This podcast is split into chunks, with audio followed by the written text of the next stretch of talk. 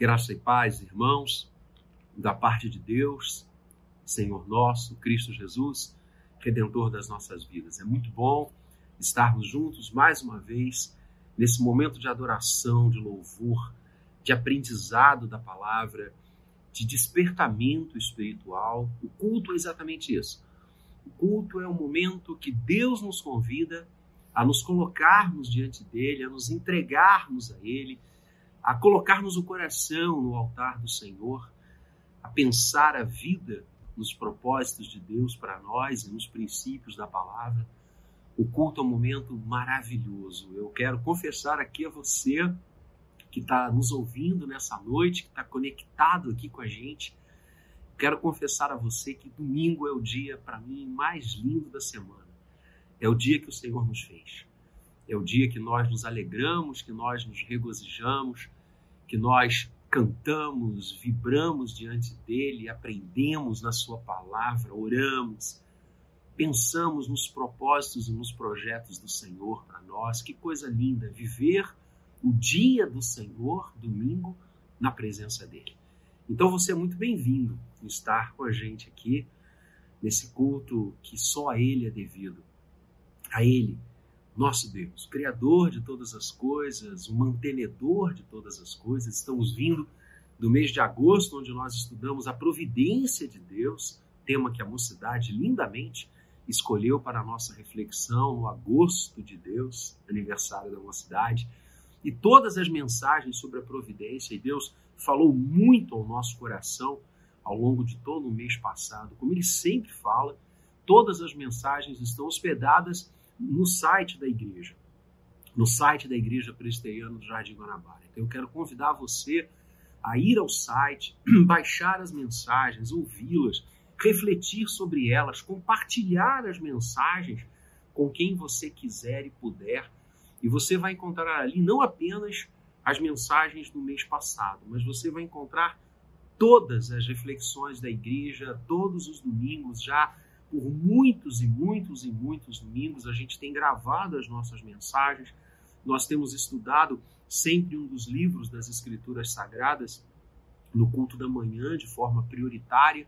Então você vai até ali no nosso site estudos sobre a carta aos Efésios, a carta aos Romanos, Colossenses, Filipenses. Para você ter uma ideia, só a Epístola aos Romanos nós estudamos durante três anos quase. Durante quase três anos, a Igreja do Jardim se dobrou diante da Epístola de Paulo aos Romanos, estudando-a pedacinho por pedacinho, versículo por versículo. É um material abençoador para a sua vida, como tem sido para a minha. Eu, eu visito o site da igreja, eu baixo as mensagens, eu as ouço de forma constante, como edifica o meu coração, e tenho certeza que edificará o seu também. Então, Vamos ouvir a palavra de Deus nessa noite. Já oramos com o reverendo Flávio, querido pastor, amado pastor, que integra com muito orgulho para nós, orgulho santo, a equipe pastoral da nossa igreja, participação dos nossos ministros, dos nossos presbíteros, que bênção. E agora vamos meditar na palavra.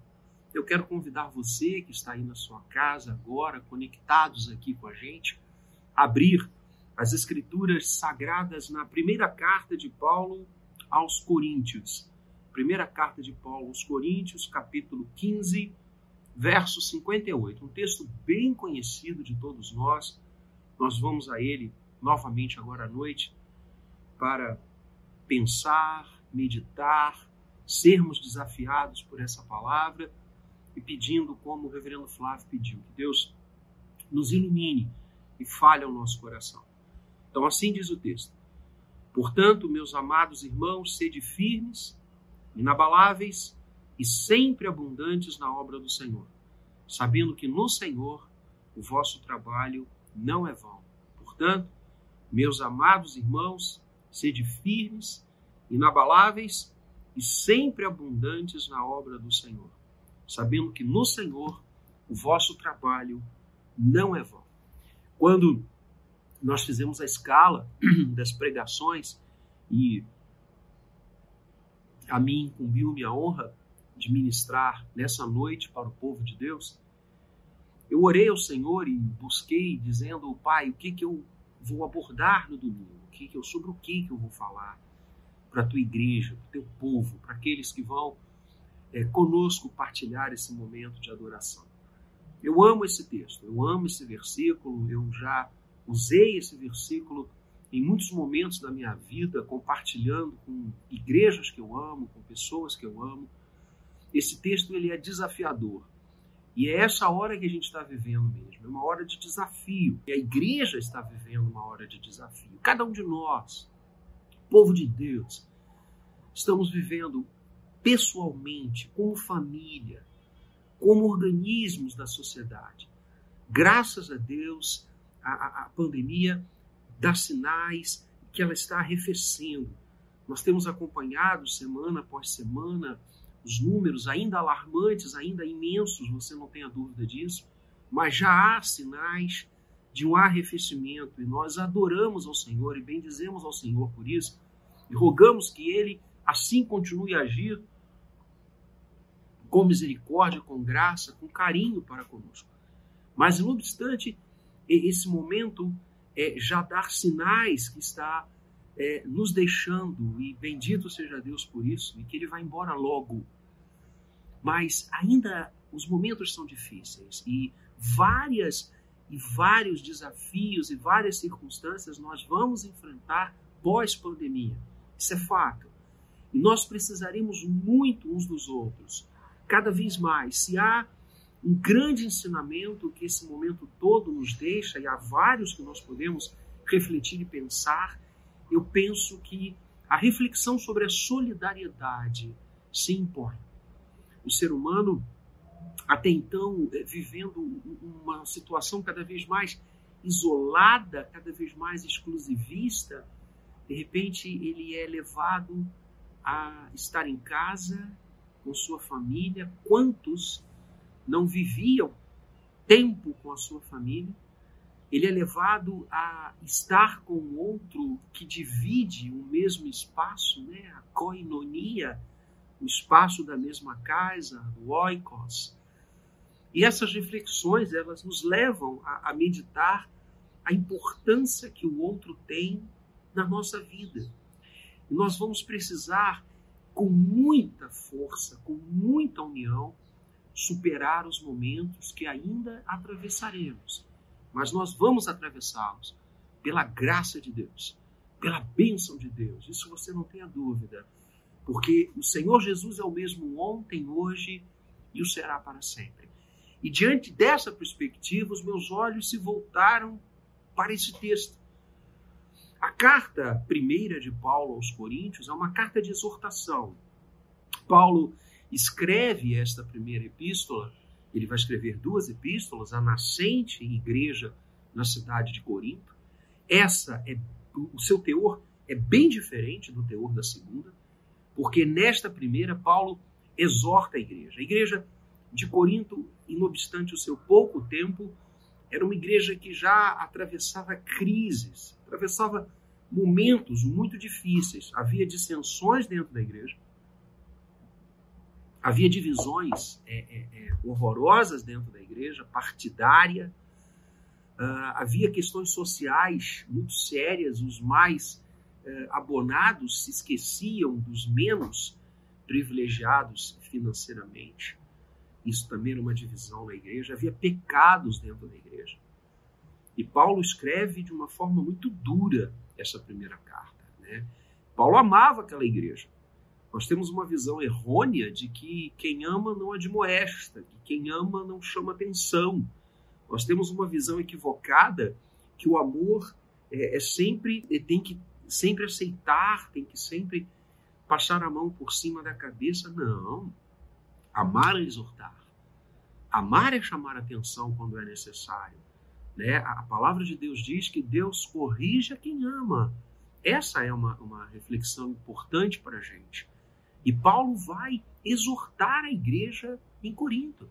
Ele chega a dizer nessa primeira carta: vocês querem que eu vá até aí com um chicote nas mãos? Ele estava com o coração partido porque via a, a, o pecado campeando e, e avançando naquela igreja. Então, vale a pena a gente estudar essa primeira carta aos Coríntios com esse foco, porque muitas vezes, insisto, nós precisamos ser exortados por momentos que nós vivemos, por opções que nós fazemos, por escolhas é contra o reino e contra a vontade de Deus, é isso que o pecado é, que nós tomamos na nossa vida. Então, Paulo exorta a igreja e, na força do Espírito Santo de Deus, valeu, foi, deu resultado, porque a segunda carta já tem um teor específico muito diferente. Há uma especificidade, uma especificidade de consolo, de, de carinho, de, de colo. Né? Ou seja, olha, valeu a bronca do pai, valeu a, a chamada do pastor, a igreja voltou para os trilhos, o povo quedou-se aos pés de Cristo e não mais sou de Pedro, sou de Apolo, sou de Cefas, sou de Paulo. Não. A igreja volta e Paulo escreve, dando graças a Deus pela vida de cada um daqueles irmãos. E nessa primeira carta, você tem um dos textos mais lindos sobre a ressurreição. Esse capítulo 15 que nós lemos, o último verso dele, é um capítulo para se ler de joelhos, ler-se agradecendo e bendizendo a Deus pelas coisas que ele revela a Paulo acerca da ressurreição, da eternidade, da glória que está por vir e todos nós ansiamos e queremos estar com o Senhor para todo sempre. E ele, é, com o foco e com a luz da ressurreição, com a linda fala e com o cântico, onde está a morte, a tua vitória, onde está o inferno, o teu aguilhão, tragada foi a morte pela vitória da cruz. Lindo isso, um hino, um hino de louvor àquele que venceu no Calvário e deixou o túmulo vazio. Paulo, sob essa luz, sob o impacto da ressurreição de Cristo e a consequente ressurreição de cada um de nós que nele crê, como ele mesmo disse, eu sou a ressurreição e a vida, João 11. Aquele que crê em mim, ainda que morra, viverá, e todo aquele que vive e crê em mim não morrerá eternamente. Sob esse foco, Paulo olha para a obra do Senhor. Paulo alteia o seu olhar para a evangelização, para o alcance de vidas, para o trabalho da igreja, para a obra que nós temos diante de nós. O próprio apóstolo Paulo tinha absoluta consciência dessa responsabilidade, quando ele mesmo diz: Sob mim pesa a responsabilidade de pregar o evangelho, e ai de mim se eu não fizer. Né? As palavras do Senhor ecoavam no coração e na alma de Paulo o tempo inteiro, quando o Senhor Jesus disse: indo por todo o mundo, pregai o evangelho a toda criatura. Indo, fazei discípulos de todas as nações, batizando-os em nome do Pai, do Filho e do Espírito Santo, ensinando-os todas as coisas que eu vos tenho ensinado. Essa esse mandamento, essa grande comissão que é e constitui-se na última fala de Jesus aos discípulos, ou seja, a última fala do Senhor antes dele ser assunto aos céus, Atos 1.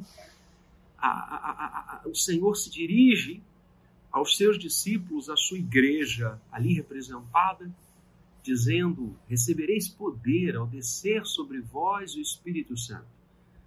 Sereis minhas testemunhas. Judéia, Samaria, Jerusalém e até os confins do mundo. Ou seja, Paulo é uma testemunha de Jesus, foi uma testemunha de Jesus, viveu após o encontro com Cristo na estrada de Damasco, Atos 8, ele torna-se um homem com um coração em chamas pela evangelização, com a alma ardendo para ganhar vidas. A sua trajetória a partir de Damasco se constitui num plantador de igrejas, um missionário. Por onde ele ia, ele pregava, por onde ele andava, onde ele estava. Paulo é preso em Roma, fica detido naquela cidade algumas vezes. Inclusive, a última grande prisão de Paulo, antes de sua morte, acontece em Roma. E a guarda pretoriana se reveza tomando conta dele, ele ficou preso numa casa, prisão domiciliar. E aqueles homens, ao se revezarem para cuidar de Paulo, eram evangelizados. Paulo falava do Senhor Jesus para eles, Paulo pregava o evangelho para esses homens e muitos se converteram. Não, os, exegetas e os, os, os historiadores, os pesquisadores, os comentaristas bíblicos veem a, a, conversão dessa guarda pretoriana quando Paulo escreve que os da casa de César vos saúdam, os irmãos da casa de César vos saúdam. Então, Paulo não parava de pregar. Paulo era um homem é, absolutamente usado, um instrumento de Deus. A obra do Senhor estava sob o seu foco o tempo inteiro. E é significativo que ele culmina esse capítulo 15, que é um dos mais belos textos, como eu falei, sobre a ressurreição, com foco na obra do Senhor. Ele fala sobre a vitória de Cristo, a vitória do povo de Deus, e termina e fecha esse capítulo dizendo: Portanto, meus amados irmãos, sede firmes, inabaláveis e sempre abundantes na obra do Senhor. Como realizar a obra do Senhor? Paulo era um obreiro de Deus. Como nós devemos realizar essa obra? Quais as, as prerrogativas, quais as necessidades, quais as marcas que esta obra traz? Como nós devemos nos situar para realizar a obra do Senhor? A primeira coisa que o texto nos ensina, eu quero refletir com você nessa noite, é que nós devemos ser firmes na obra do Senhor. Sede firmes é a primeira menção paulina, é a primeira menção do Espírito Santo usando Paulo quando ele fala sobre a obra. Eu e você, para realizarmos esta obra que está diante de nós, a pregação do Evangelho, a, a levar a igreja a todas as situações e a graça de Deus a todas as pessoas, nós devemos ser firmes. Primeira coisa.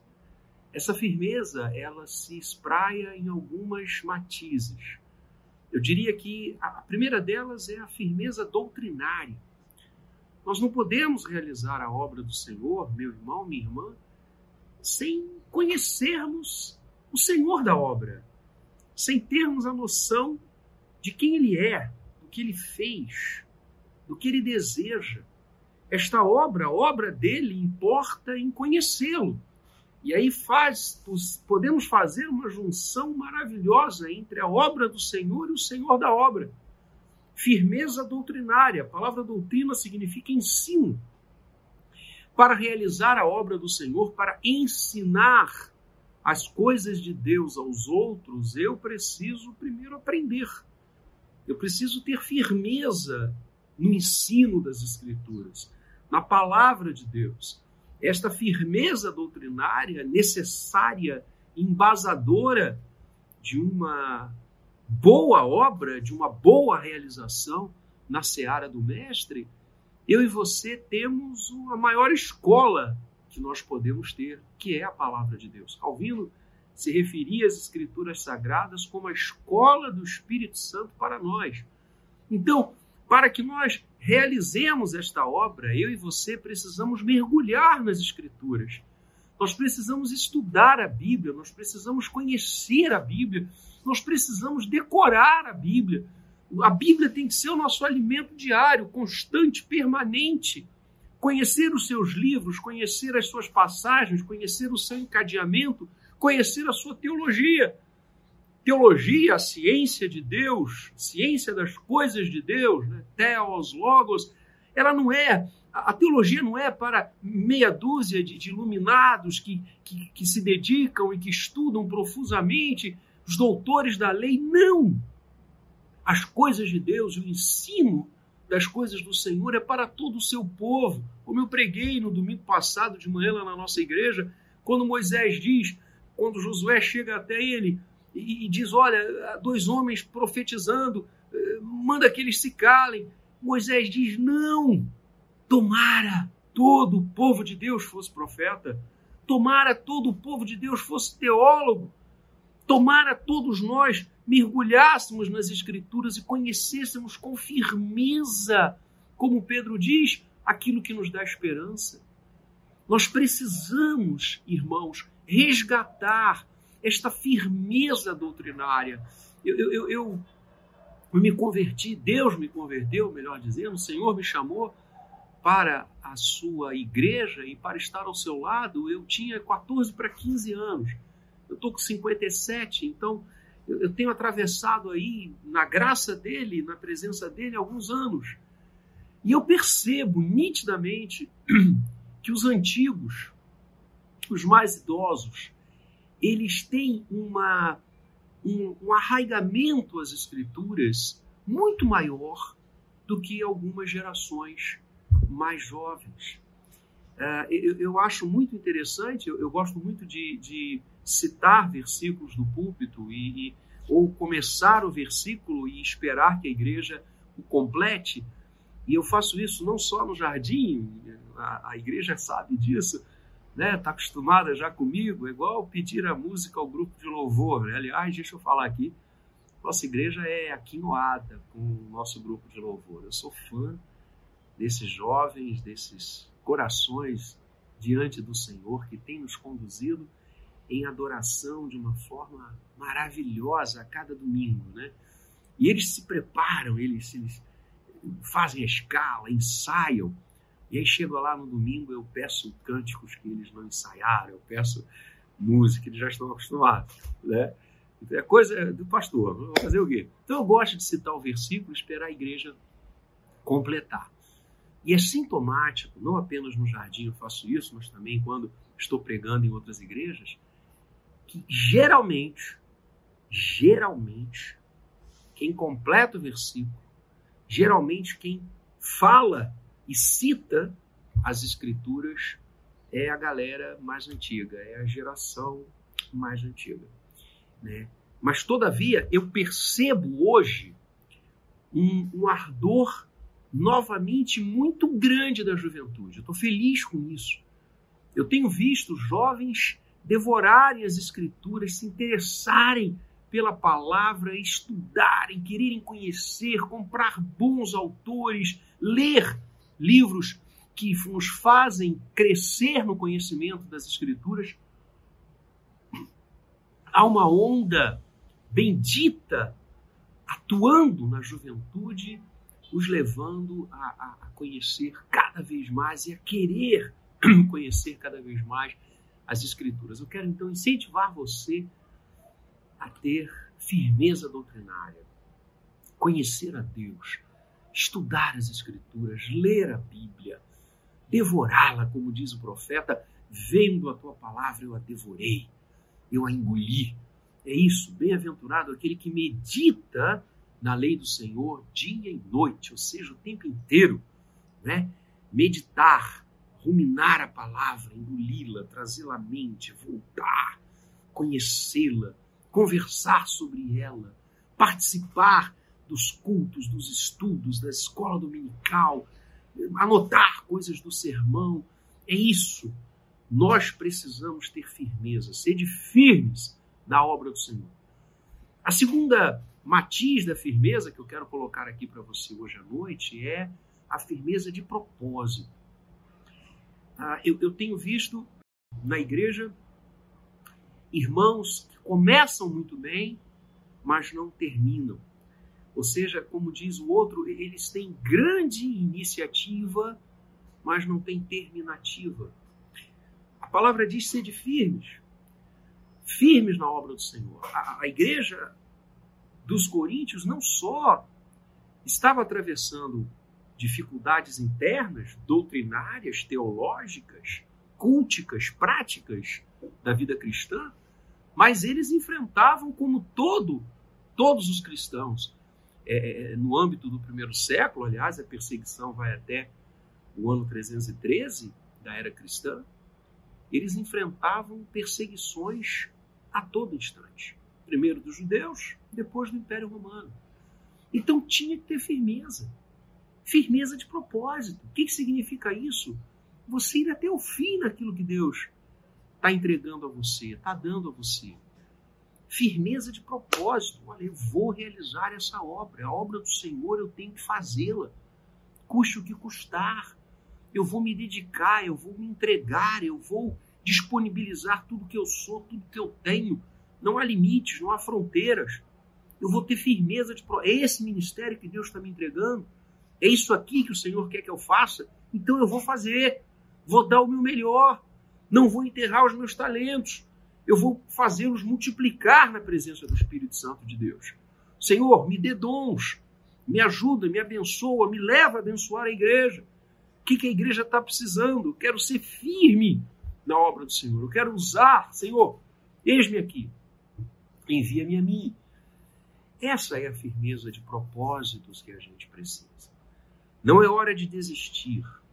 Não é hora de arrefecer. Nunca será hora de nós desistirmos de alguma coisa na obra de Deus. Nunca é hora de nós retirarmos o time. Nunca é hora de nós pendurarmos as chuteiras. Nunca é hora de sairmos de férias. Eu, eu, eu, eu cresci à sombra de um ministro que dizia isso. Ele dizia: Pastor não tem férias.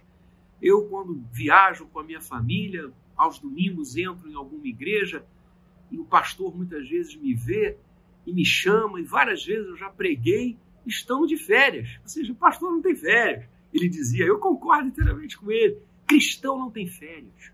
A obra de Deus não entra em recesso. Firmes, firmes na obra do Senhor.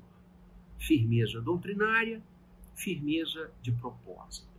A segunda coisa que Paulo estabelece como uma condição, como uma meta para que eu e você façamos bem a obra do Senhor, é que além de sermos firmes, nós devemos ser inabaláveis. E é interessante que essa palavra aqui, traduzida por inabaláveis, ela é muito parecida com a palavra firmeza, usada por Paulo. A, a diferença é tênue entre as duas, porque ser inabalável também significa ser firme, não é? Mas a, a diferença pequena, mas existente, é que você pode perfeitamente traduzir essa palavra aqui usada por Paulo como inabaláveis por perseverantes. Ou seja, Paulo está dizendo, na obra do Senhor, sejam firmes, sejam perseverantes. Que tem a ver com o que eu falava há pouco. Perseverar é essa ideia de você não desistir, de você ir em frente, apesar de todos os percalços, de todos os desafios. Você já viu como há irmãos que eh, minha avó chamava fiscais de obras prontas? Né? O irmão não, não, não, coloca a mão no arado, não, não, faz, não realiza, não constrói, não edifica, ele quer tudo pronto. Quer chegar na igreja, horário do culto, ter tudo pronto, bonitinho, tudo limpo, louvor maravilhoso, som sensacional, músicos exponenciais, palavra maravilhosa, mensagem edificante, assentos confortáveis. Ah. Mas vamos fazer? Vamos limpar os bancos? Vamos aprender a tocar os instrumentos? Vamos para o seminário? Vamos realizar? Vamos fazer cursos? Vamos nos colocar de forma a ser usados por Deus cada vez mais? Queridos, ser perseverante é ir em frente, é não desistir, é não ouvir a voz dos pessimistas. As escrituras elas trazem algumas passagens sobre perseverança que eu sou apaixonado por elas. Poderia ficar aqui hoje horas com você tecendo aí várias passagens que nos exortam e nos ensinam a ser perseverantes. Eu me lembro de Bartimeu, cego, mendigo, né, filho de Timeu, que assentado à estrada, na beira da estrada que levava Jericó a Jerusalém, esmolava. Era um cego esmoleiro. E um dia ele ouviu um tropel, um barulho, uma agitação diferente da que ele ouvia todos os dias. Quando ele se assentava ali em cima da sua capa e estendia a mão a caridade pública. E ele perguntou quem estava ali ao seu lado, dizendo: Mas o que está acontecendo? Um barulho diferente, muita gente. E disseram a ele: É Jesus, o Nazareno, que está passando. Bartimeu já tinha ouvido falar de Jesus, aliás, quem? Na Judéia, em Jerusalém, naquele início da era cristã, não ouviu falar de Jesus. E ele viu naquela oportunidade o momento dele. E ele começou a gritar: Jesus, filho de Davi, tem misericórdia de mim. Filho de Davi é um texto messiânico. Ele estava dizendo ali que ele cria que Jesus era o Messias. Tem misericórdia de mim. E a palavra diz que ele falava em alta voz.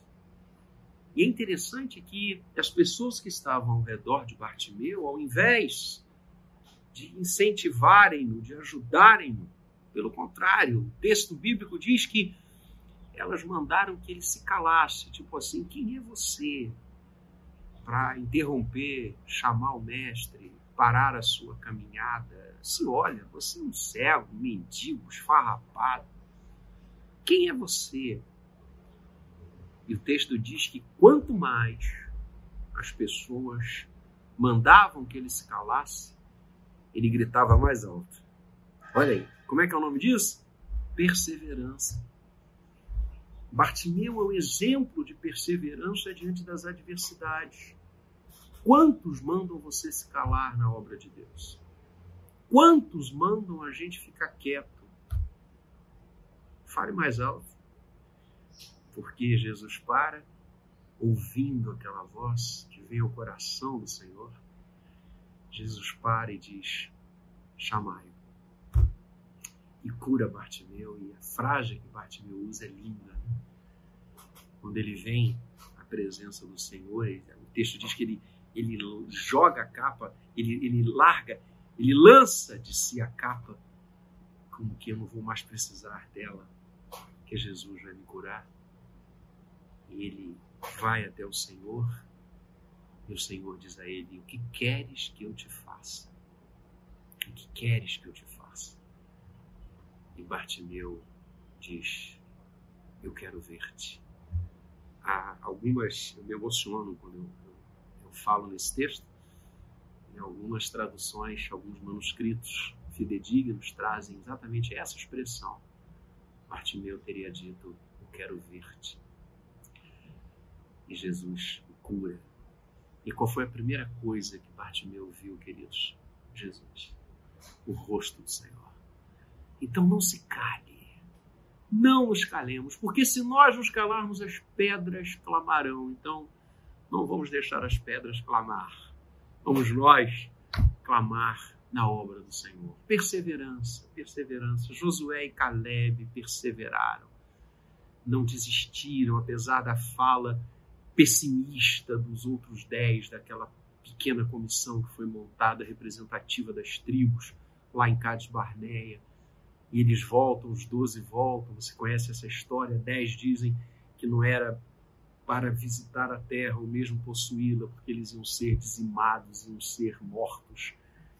E a terra era uma terra de gigantes, perigos enormes existiam ali, existiam e Josué e Caleb dizem: olha, tudo isso é verdade, realmente é uma terra que vai dar dificuldade da gente viver nela, porque são gigantes os que habitam ali, são homens fortíssimos, mas olha, Deus nos trouxe até aqui, Deus vai nos dar a vitória. Vamos, nos levantemos, assumamos, tomemos posse da terra, porque Deus é que está mandando, Ele vai batalhar por nós. E a Bíblia diz que Josué e Caleb foram os únicos de toda aquela geração que entraram na Terra Prometida, porque eles perseveraram diante de Deus.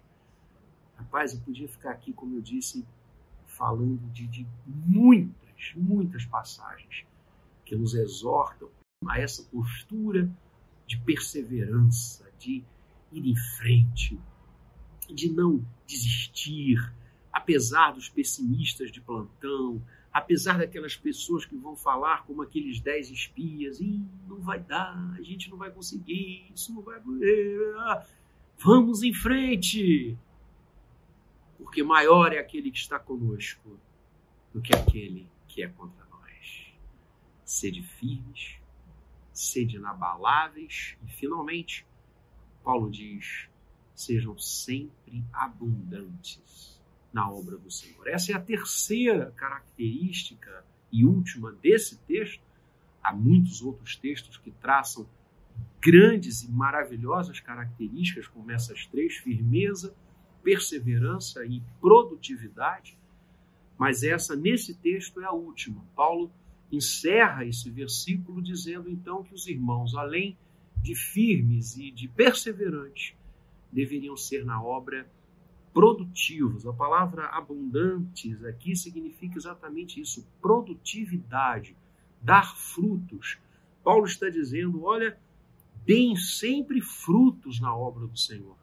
Não sejam estéreis na obra do Senhor. Deem frutos. Façam, aconteçam coisas através de vocês. Realizem.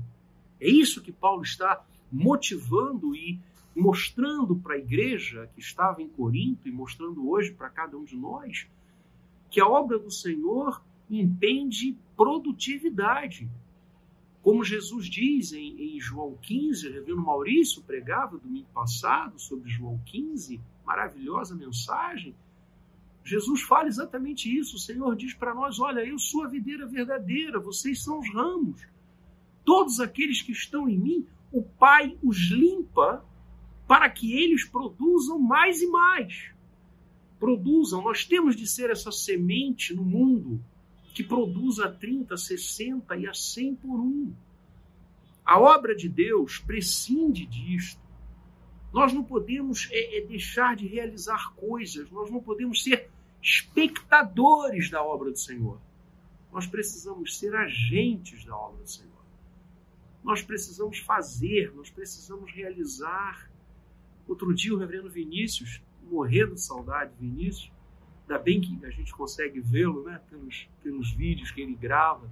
Saudade dele, da Michele, dos meninos, nossa, da filha querida. Vini passou, mandou uma foto para mim, né? Ele foi pregar lá no interior do Paraná, um trabalho da Sociedade Bíblica, e tirou uma foto em frente a uma igreja de uma cidade do interior do Paraná e gravou um áudio para mim dizendo: meu pastor, meu pai, como ele belamente me chama e me emociona sempre. Ele disse: essa igreja foi fundada pelo meu avô. Meu avô fundou essa igreja. E eu me emociono novamente porque eu percebi na voz dele a emoção, o amor, o carinho pela história do avô, pastor de ovelhas, e que foi e fundou igrejas, ou seja, produziu, deu frutos, percebe? O que, que a gente está fazendo, queridos irmãos, para o reino de Deus? Quais são os frutos que nós temos dado? A nossa vida é produtiva, nós realizamos coisas, nós abençoamos pessoas, nós que legado nós vamos deixar? Que legado nós vamos deixar? Alguns anos atrás, eu tive a honra de participar de um congresso da Vinde, Visão Nacional de Evangelismo, e um dos preletores foi o cunhado do reverendo Billy Graham. Ele veio ao Brasil e falou para nós, éramos quase 5 mil pastores, ali em São Paulo, no interior de São Paulo, um local lindo, pastores do Brasil todo, norte a sul, leste a oeste.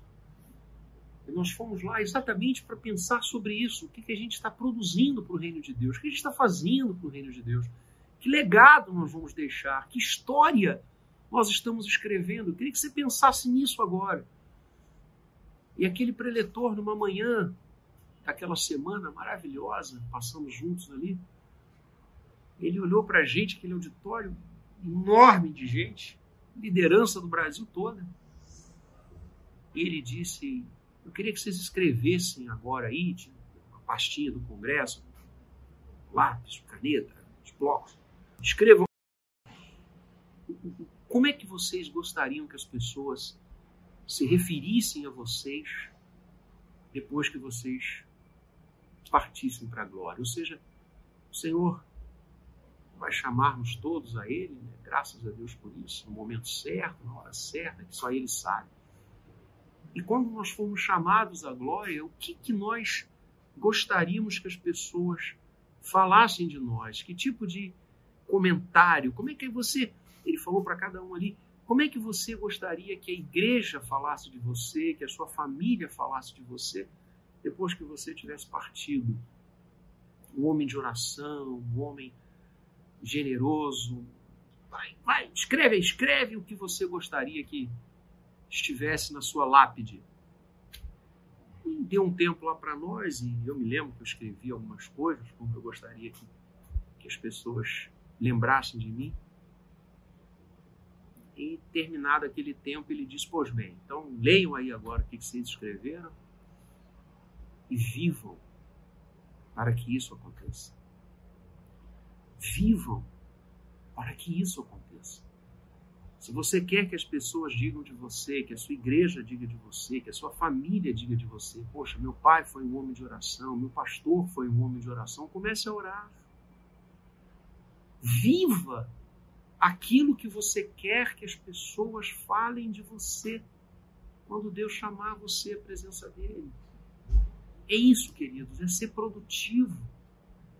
É não ficar encolhido num canto reclamando de tudo e de todos reclamando da vida, reclamando das circunstâncias. Para! Isso não produz, a murmuração não produz, a, a, a tristeza não produz, o abatimento não produz, a não ser doença e enfermidade. Faça, realize. Seja o semeador que saiu a semear. Mateus 13, né? um semeador saiu a semear. Eu me lembro quando eu preguei sobre essa parábola lá na igreja, que eu disse que o texto não diz que ele voltou. Ele está semeando. Somos nós que estamos semeando. O livro de Atos não se encerra, já reparou? Você vai lendo. Eu amo ler o livro de Atos, né? Todo mundo sabe disso. Eu, eu, eu leio o livro de Atos sempre. Acho maravilhoso, como toda a Bíblia. E você vai lendo, vai lendo e chega no capítulo 28 e cadê o capítulo 29? É, não tem um fecho, não tem um encerramento. Por quê? Porque a história da igreja continua, queridos. Nós somos o Atos 29, Atos 30, Atos 31, Atos 45. É, são os Atos dos Apóstolos e há um título que esse livro, escrito por Lucas, foi achado, né, manuscritos também bem, bem relevantes e importantes, que o título não era Atos dos Apóstolos, era Atos do Espírito Santo através dos apóstolos. Eu gosto desse título, aliás, várias Bíblias minhas eu coloquei assim. Atos do Espírito Santo através dos apóstolos. Seja produtivo. Sejamos produtivos. Na obra do Senhor, sejamos firmes, inabaláveis, perseverantes e sempre abundantes. Sempre produtivos o mundo espera muito de nós. O mundo precisa de nós. As pessoas precisam de nós. Nós não vamos nos furtar a esse desafio. A igreja, ao longo de toda a sua história, pouco mais de dois mil anos, tem enfrentado vários desafios: pestes, pandemias, guerras, frieza espiritual, heresias. A igreja tem enfrentado vários desafios. A obra do Senhor tem enfrentado ao longo de toda a história muitos desafios. E ela vai avançar, porque nós, na graça e no poder do Espírito Santo, que estamos aqui agora, com os desafios enormes que temos, mas nós vamos realizar a obra do Senhor, não vamos nos furtar a isso porque o Espírito Santo vai nos tornar cada vez mais firmes, perseverantes e abundantes, produtivos na presença de Deus. que a nossa vida dê frutos, que nós sejamos perseverantes nas metas e nos ministérios que Deus nos entrega e que nós sejamos firmes na doutrina e no propósito de glorificar ao nosso Deus. Vamos orar? Feche o seu olho agora. Vamos orar juntos. Pai querido, graças te damos pelo desafio que lanças diante de nós. Desafios benditos, desafios que não estamos sozinhos para vencê-los, ao contrário, repousamos na força do Senhor. Pai, a tua obra está diante de nós, a ser realizada, a ser estendida, a ser continuada, a ser ampliada. Continue a nos usar como instrumentos do teu poder, como instrumentos da tua glória, firmes, perseverantes e abundantes. É isso que te pedimos, Pai. Abençoa-nos. Abençoa agora cada um que está conectado aqui conosco, orando, que ouviu tua palavra, que cantou, que se consagrou ao Senhor, que orou a ti e agora novamente ora. Ó Deus, guarda-nos na tua presença. Dá-nos uma semana rica de oportunidades de te servir e de atuar na tua obra. Assim oramos, em nome de Cristo Jesus. Amém. Deus abençoe você. Uma semana muito feliz.